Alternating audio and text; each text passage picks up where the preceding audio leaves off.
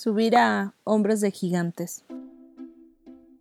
Cuando pensé en, este proyecto, definitivamente eh, recordé todos los mensajes de audio que estoy recibiendo por parte de mis amigos, todas las charlas que estamos teniendo. Después eh, lancé un archivo, un PDF, donde les decía, si es posible, platiquen, escriban lo que quieren decir.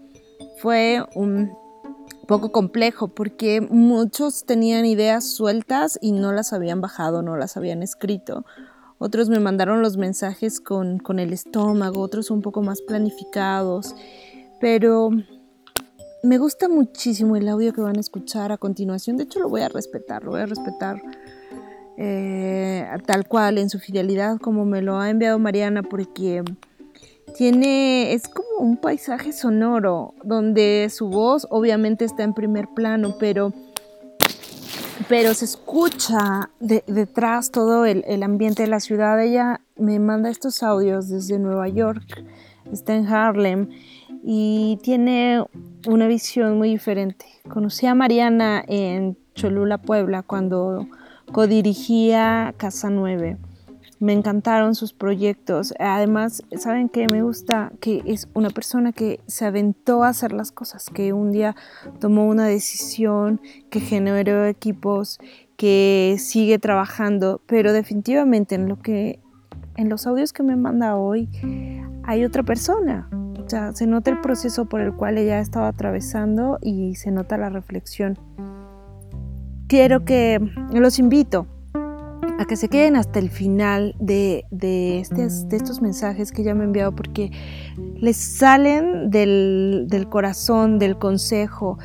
Me gustaría para todos los jóvenes que están eh, pensando en cómo reabrir un espacio cultural, en cómo retomar la práctica, en, en, qué les podría dejar toda esta conversación que parece solamente una conversación de café.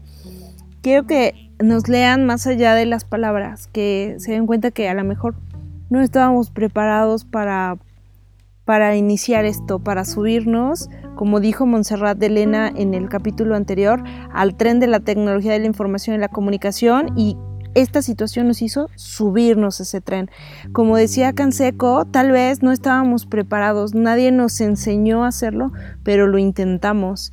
Y justo como lo estábamos platicando con, con Vero Solís, no teníamos tampoco los ahorros, probablemente no estábamos viendo que haya un, sistema, una organización o una institución que, lo disponga. Y entonces esta necesidad nos, nos, está llevando a diseñar estrategias espontáneas.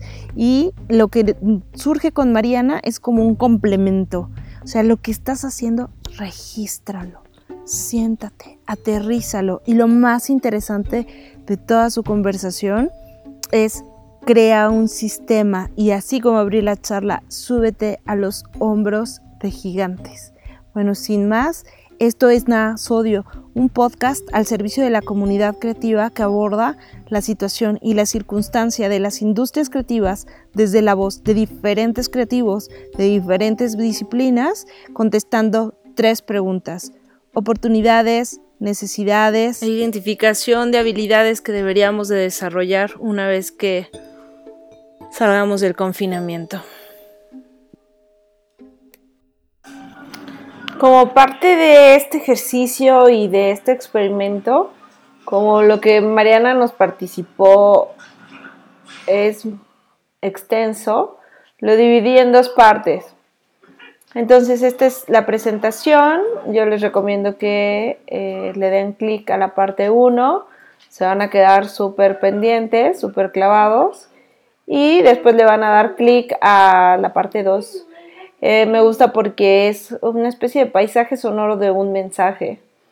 Así que aquí está Mariana con amor desde Nueva York.